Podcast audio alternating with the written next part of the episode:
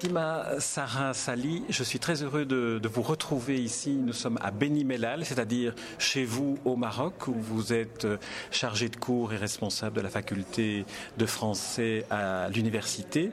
Alors, vous organisez le Festival international du conte. Il est organisé dans le cadre euh, du Centre international de la recherche sur les arts de la parole. J'aimerais d'abord que vous me disiez un mot sur ce centre. Hmm. Alors ce centre, il, est, euh, il a été créé en, en, 2008, tout en ayant derrière lui un historique euh, de, je dirais, de 8 ans.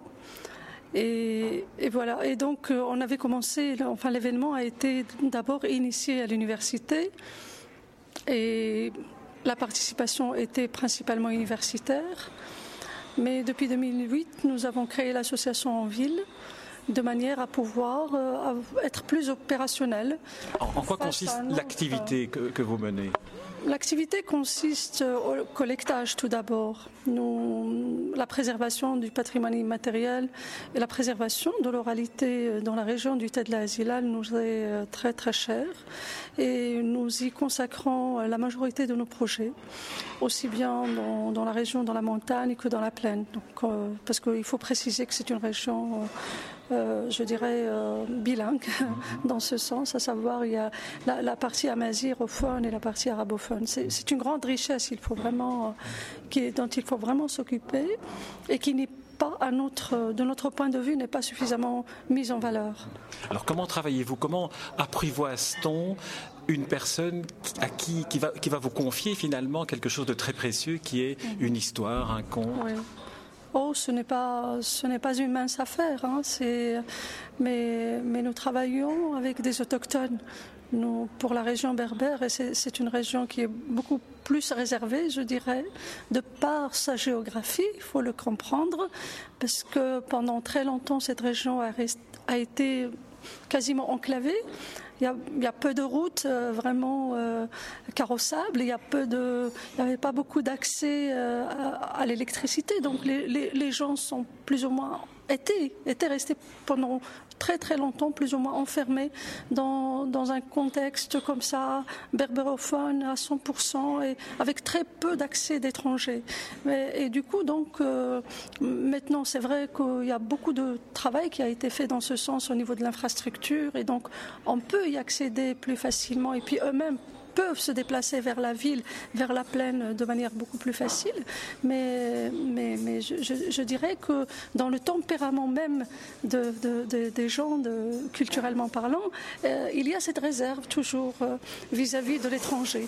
Ce n'est pas de la mauvaise foi, loin de là, au contraire, mais, mais je veux dire tout simplement que c'est culturel.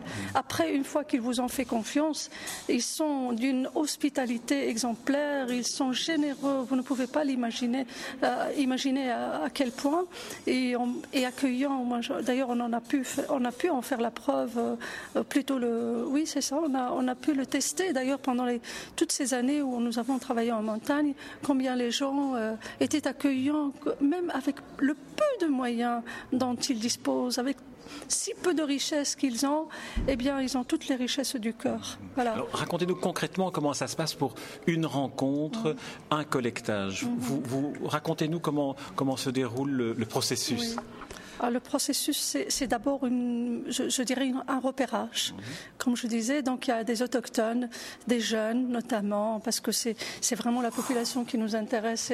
C'est de, faire un travail intergénérationnel aussi, et, donc de permettre que les deux, euh, que deux ou trois générations puissent dialoguer, puissent se transmettre des histoires, puissent se transmettre une mémoire. Et, donc, euh, ce qui se passe, c'est que ce sont les jeunes, puisque nous travaillons avec des équipes toujours très jeunes, qui font ce travail de repérage et donc puisqu'ils connaissent très très bien leur, euh, leur région et qu'ils connaissent très bien leur village et la population, donc c'est eux d'abord qui choisissent les personnes qui vont à leur rencontre. Nous, nous arrivons en deuxième phase.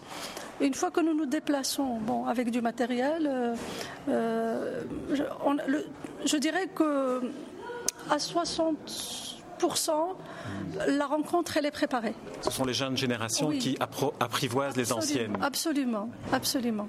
Et qui nous, préparent le, terrain. Donc, après, Après, ça dépend. Euh, si on veut vraiment, vraiment avoir des histoires plus intimes, des, confidences, euh, il, faut être, il, faut, il faut mettre les conditions à contribution. Donc ces conditions, ce sont d'abord euh, ne pas être nombreux pendant la collecte. faire de manière à ce que la personne soit en tête à tête avec vous pour qu'elle vous raconte vraiment pour qu'elle creuse plus loin dans, son, dans sa mémoire, qu'elle vous, vous confie des choses. Mais, mais si vous êtes nombreux, ça nous est d'ailleurs beaucoup, euh, ça nous est arrivé très souvent, c'est que quand on est en grande équipe, nous sentons très très bien que les gens effleurent des choses mais ne vont pas, pas jusqu'au fond. Et donc, donc la rencontre se fait et, se refait. Donc il ne suffit pas d'y aller une seule fois, mais on, revient deux, trois fois, on revient vers la même personne afin d'avoir un maximum de choses. Alors quelles sont les, les catégories d'histoire qu'il vous raconte? Il y a les récits de vie, mais est-ce qu'il y a aussi des contes on, sait que le conte est, finalement une sorte de, formulation de, l'humanité, du dialogue. Est-ce qu'il y a des, contes cosmogoniques? Est-ce qu'il y a des contes euh, euh, écologiques? Est-ce qu'il y a des contes sociaux? Oui, en fait, eux, ils sont prêts à tout vous donner. C'est ça qu'on remarque. Les gens, une fois qu'ils vous ont fait confiance, ils sont, ils sont dans une grande générosité. Ils sont prêts. Des fois, il faut vraiment les arrêter tellement ils, ont envie de raconter. Parce que des fois, on, sent chez certains d'ailleurs qui, a, qui, sont heureux euh, d'être que les gens les écoutent, que les gens soient là, que le, leur accorde le temps est nécessaire et tout. Donc, il faut dire que c'est pas fréquent ce genre de situation. Et, donc, euh, ce qui, tout dépend aussi des questions que nous nous posons. Donc, si nous sommes intéressés par les contes ils vont raconter des contes. Si c'est des légendes, ils vont raconter des légendes. Si nous leur posons des questions sur leur propre vie, alors là aussi, ils vont répondre euh, en fonction de nos questions.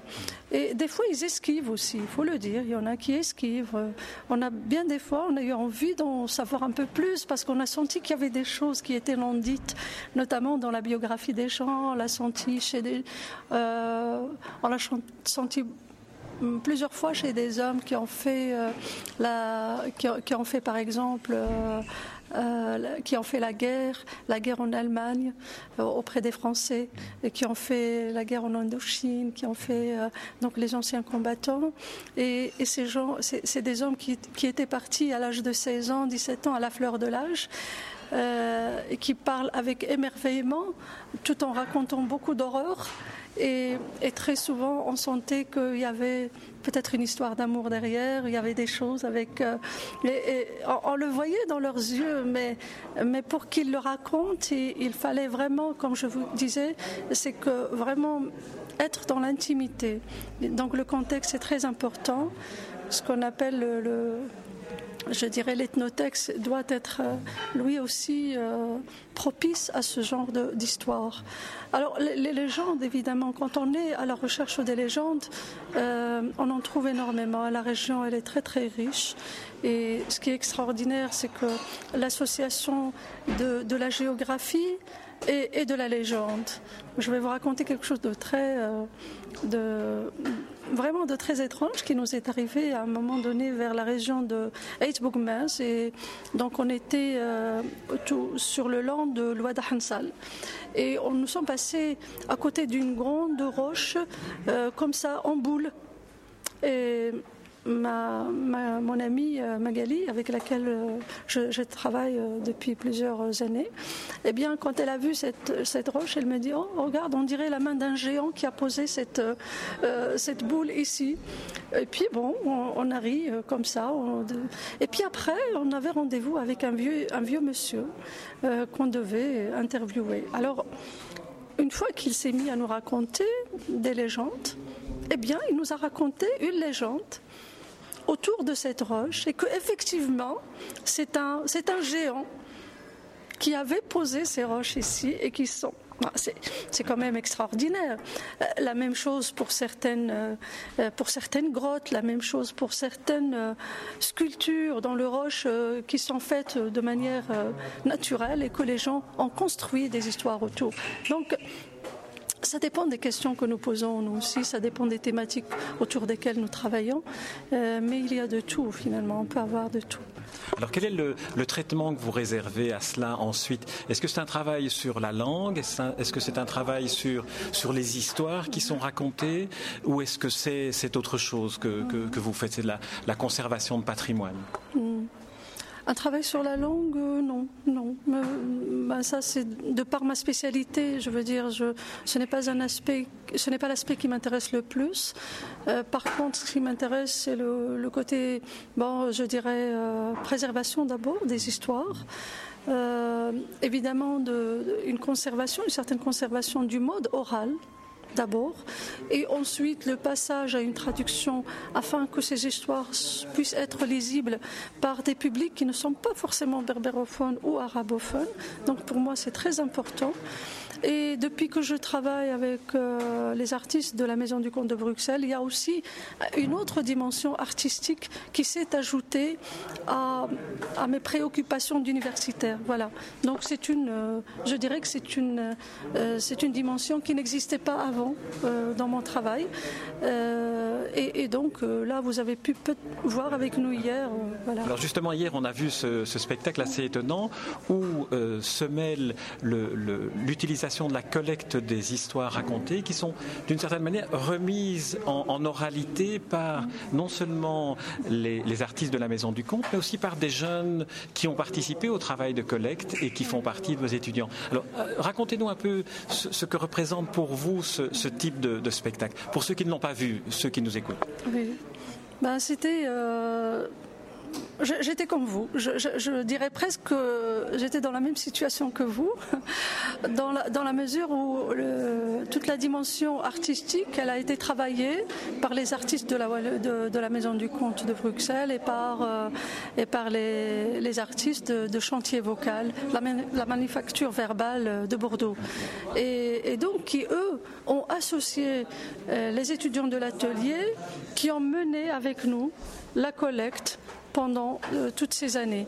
Donc, euh, comment ça a été? C'est que l'oralité, évidemment, il faut garder à ces textes leur, leur oralité. Euh, et ils vont être publiés, ils sont en train d'être préparés à la publication, mais la dimension, mais, mais la dimension orale, elle, elle doit être préservée. Voilà, c'est pour cela que vous avez pu remarquer hier que la réécriture des récits a été faite de manière à ce que l'oralité soit présente. Alors oui, effectivement, on a vu ça dans, ce spectacle-là, avec en plus, pour, euh, pour une partie du public qui n'est ni arabophone ni berbérophone, cette musicalité de la langue à laquelle nous ne comprenons rien d'autre que, que, la musique, et tout s'intégrait parce qu'il y avait une partie en français, une partie en, arabe ou en berbère. Et même en berbère, et même en berbère. c'était trilingue. Nous avons voulu euh, respecter toutes les dimensions linguistiques de, de ce travail nous avons voulu donc euh, euh, sauvegarder cette, euh, sais pas, on pourrait parler d'une dimension polyglotte. on a voulu omettre aucune langue au détriment, ne pas valoriser une langue au détriment de l'autre, mais les mettre toutes en valeur. Voilà. Alors, euh, pour, ceux qui nous écoutent, il y a un peu de bruit autour de nous. C'est simplement qu'on est dans une salle, euh, euh, dans une salle de restaurant. Alors, j'aimerais qu'on vienne au, festival cette fois-ci, Festival international Les Nuits du Conte. Vous avez placé ce, festival pour la partie colloque, pour la partie théorique que, que vous organisiez. Vous, avez euh, placé ce, colloque sous le signe euh, de la résistance dans les arts de la parole. Nous sommes à un an à peu près de, l'émergence du printemps arabe dans, tout le pourtour sud de, la Méditerranée. Est-ce que l'art de la parole, dans cette partie-ci de la Méditerranée, a joué un rôle ou a encore un rôle à jouer dans une époque où nous sommes euh, sous l'ère du numérique, de Facebook, de Twitter, des, des caméras digitales Quelle est la part, selon vous, que la, parole euh, comptée apporte encore? Hmm, C'est une excellente question. Et je crois que c'est pour cela que nous nous battons toujours. C'est pour que les arts de la parole euh, puissent euh, continuer à exister, même en changeant de mode. Hein? Je veux dire que je veux dire qu'on n'est pas obligé de rester à 100% dans la tradition, loin de là, mais que la tradition euh, soit présente autrement, pourquoi pas? Et donc qu'elle soit présente chez les jeunes sous forme de rap, qu'elle soit reprise sous des formes qui conviennent mieux euh, au goût des jeunes, il n'y a pas de problème. Au contraire, c'est vraiment ça que nous voulons. C'est que pour, la modernisation, ce n'est pas une chose euh, qui serait contradictoire, parce qu'il faut bien que les arts de la parole s'adaptent aussi au contexte, aussi bien, euh, je dirais, historique qu'au socio-économique. Hein. On ne va pas obliger un jeune à, reprendre la tradition telle qu'elle est. ce qui serait intéressant au contraire, c'est qu'il la euh, réinvestisse à sa manière à lui. il va l'enrichir, ça c'est certain. Donc euh, ça ne nous dérange pas du tout, au contraire. Alors, outre le, outre le colloque, il y a la partie festival proprement dit. Et là, vous avez euh, organisé le programme autour de la multiculturalité. Il y a des conteurs berbères, il y a des conteurs arabes, des conteurs marocains. Mhm. Et puis, il y a aussi des conteurs qui viennent d'autre part de la francophonie, comme euh, notre ami Marc Laberge qui vient du, Québec. Et Jacques Combe qui, entre autres, a parmi ses, spectacles vétérans et femmes en résistance. Vous avez évoqué la participation à la guerre de, de jeunes Marocains. Est-ce que ça a contribué à, votre choix résistance et puis parler, euh, faire parler euh, Jacques Combe de, cela? En fait, il faudrait euh, préciser que le, que le Maroc fête cette année le, ou plutôt il commémore le centenaire du protectorat. Et commémorer le centenaire du protectorat, c'est aussi mettre en exergue le, le déclenchement de la résistance. Parce que, en même temps que le protectorat a été signé, en même temps que la résistance euh, s'est levée. Et elle s'est levée dans tout le Maroc, que ce soit au nord ou dans le sud, ou que ce soit à l'est ou à l'ouest. Mais je voudrais dire que que les lions de l'Atlas, euh, je ne suis pas chauviniste du tout, mais il faut rendre à César ce qui est à César, c'est que les, habitants de l'Atlas ont été vraiment féroces et ils ont défendu euh, la liberté du Maroc et l'intégrité du Maroc euh, jusqu'au plus haut point. Et d'ailleurs, ils ont mis longtemps, longtemps euh, à, mettre, à remettre les armes. Et, voilà. Et donc, nous sommes là, dans la région du Tadla Azilal, dans l'une des régions donc les plus, euh, féroces pendant le, protectorat et qui ont vraiment manifesté leur résistance. Et, nous avons recueilli énormément de témoignages, que ce soit dans la plaine ou dans la montagne. Les deux, d'ailleurs, ils se sont associés. Ils ont même oublié leur, leur conflit d'Arabes, d'Arabes et de, Berbères. Ils ont oublié leur conflit le, jour où ils ont dû euh, se mettre face à un même, même ennemi. Voilà. Et, donc ça, au moins, ça a renforcé euh, leur, position. Et, donc, euh, le choix de la résistance, c'était d'abord par rapport à cela, par rapport à ce centenaire.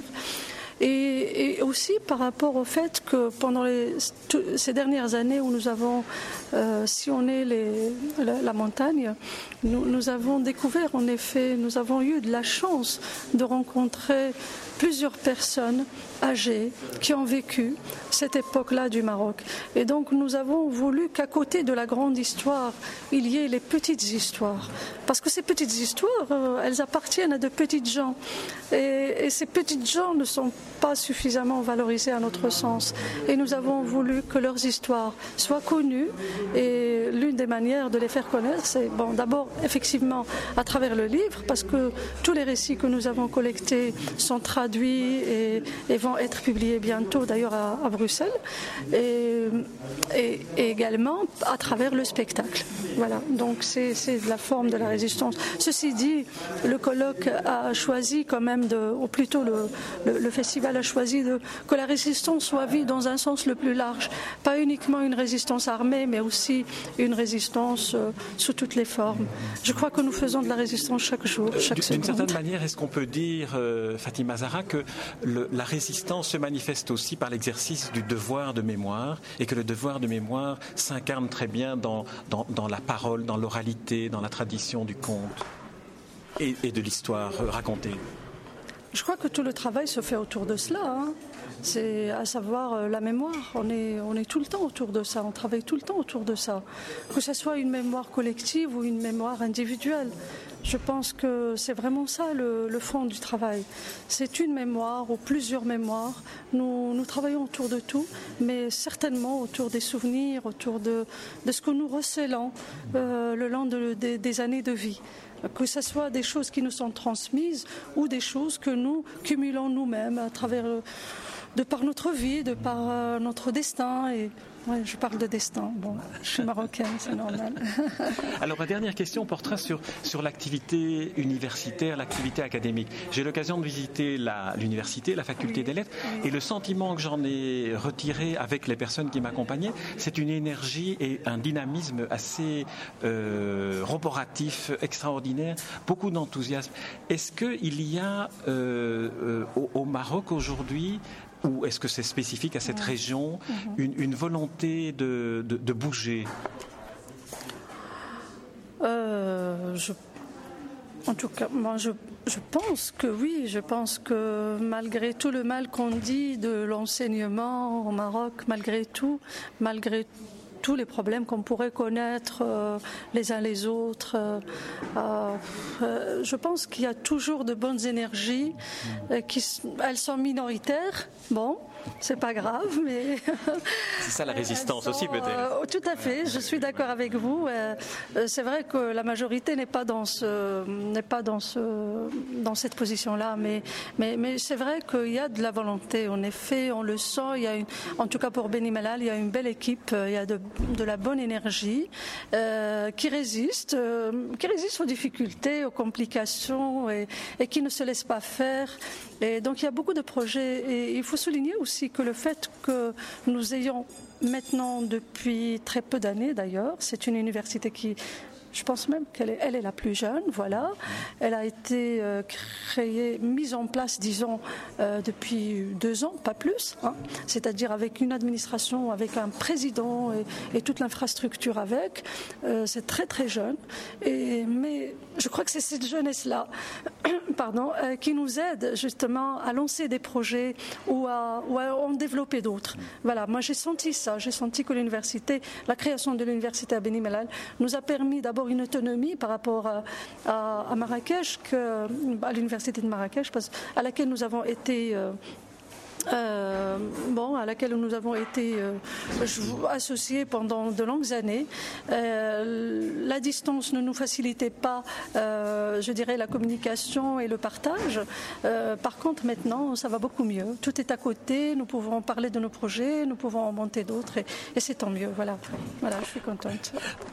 Fatima Sarasali, je vous remercie pour cet entretien, et puis surtout pour tout ce, que, tout ce que vous faites, tout ce que vous organisez, que ce soit dans le cadre du Centre international de recherche sur les arts de la parole, le, CAP, ou dans le cadre de, l'université, ou dans le cadre de, ce festival, Festival international Les Nuits du Conte. Mhm. Et puis je ne peux que inviter ceux qui nous écoutent, en dehors du festival, en dehors des colloques, à venir dans cette région de Beni Mellal. Merci. Fatima. Merci beaucoup Jean. Merci beaucoup de m'avoir euh, permis de parler de, de, ce que nous faisons dans, dans une ville, je dirais, elle est, elle, est, elle est très très bien située par rapport au Maroc. C'est le cœur même du Maroc, géographiquement géographiquement parlant, mais je, dirais, j'aimerais bien préciser qu'elle est comme, elle n'est pas quand même dans les, dans les circuits culturels connus. Donc c'est une région plus ou moins défavorisée au niveau de l'action culturelle. Et je vous remercie d'autant plus donc de nous permettre d'en parler et, et, de, et, de, permettre à vos, à vos, auditeurs de connaître Benimellal et ses activités. Merci encore. C'est un plaisir, c'est le cœur battant du Maroc que nous avons pu écouter. Merci, Merci Fatima Zahar. Merci.